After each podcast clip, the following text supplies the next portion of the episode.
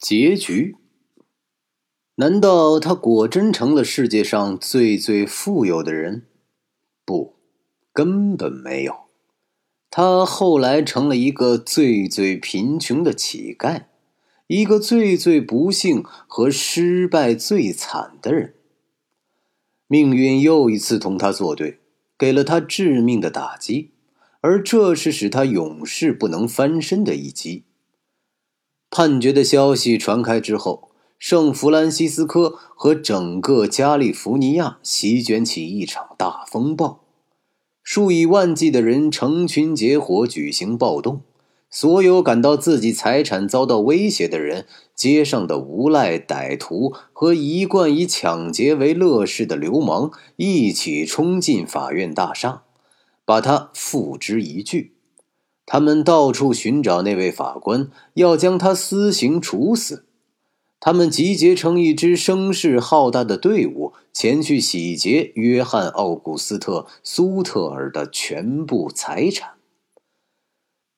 苏特尔的长子在匪徒们的围困下开枪自尽了，第二个儿子被人杀害，第三个儿子虽然逃出性命，但在回家的路上淹死了。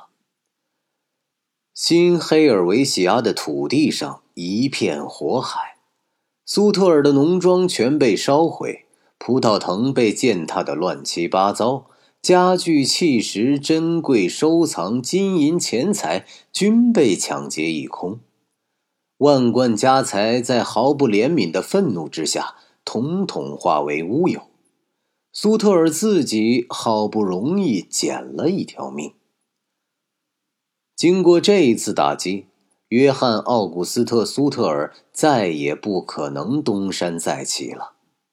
他的事业全完了，他的妻儿都已死去，他的神智已混乱不清。在他已变得十分糊涂的脑子里，只有一个念头还在不时的闪烁：去寻求法律，去打官司。一个衣衫褴褛、精神萎靡的老人，在华盛顿的法院大厦周围游来荡去，走了二十五年。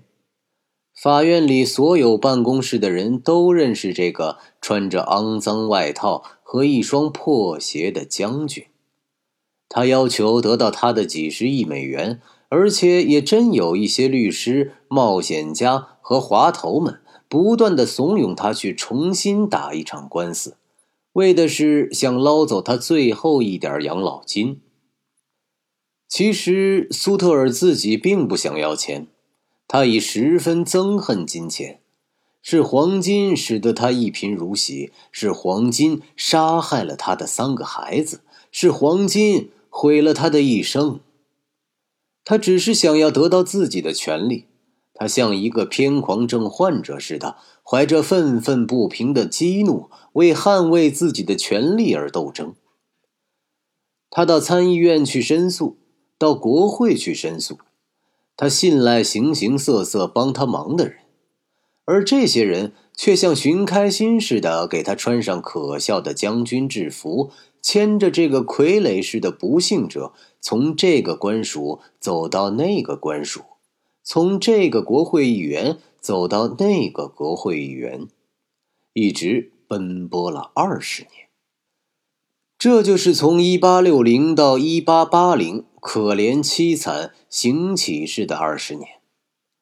他日复一日的围绕着国会大厦执着，所有的官吏都嘲笑他，所有的街头少年都拿他开心，而他。就是地球上那片最富饶的土地的所有者，这个富饶之国的第二座大城市正屹立在他的土地上，并且每日每时都在发展壮大。但是人们却让这个讨嫌的家伙一直等待着。一八八零年七月十七日下午，他终于因心脏卒中倒在国会大厦的阶梯上。从而万事皆休。人们把这个死了的乞丐抬走，这是一个死了的乞丐，但在他的衣袋里却藏着一份申辩书。他要求按照世间的一切法律保证，给他和他的继承人一笔世界历史上最大的财产。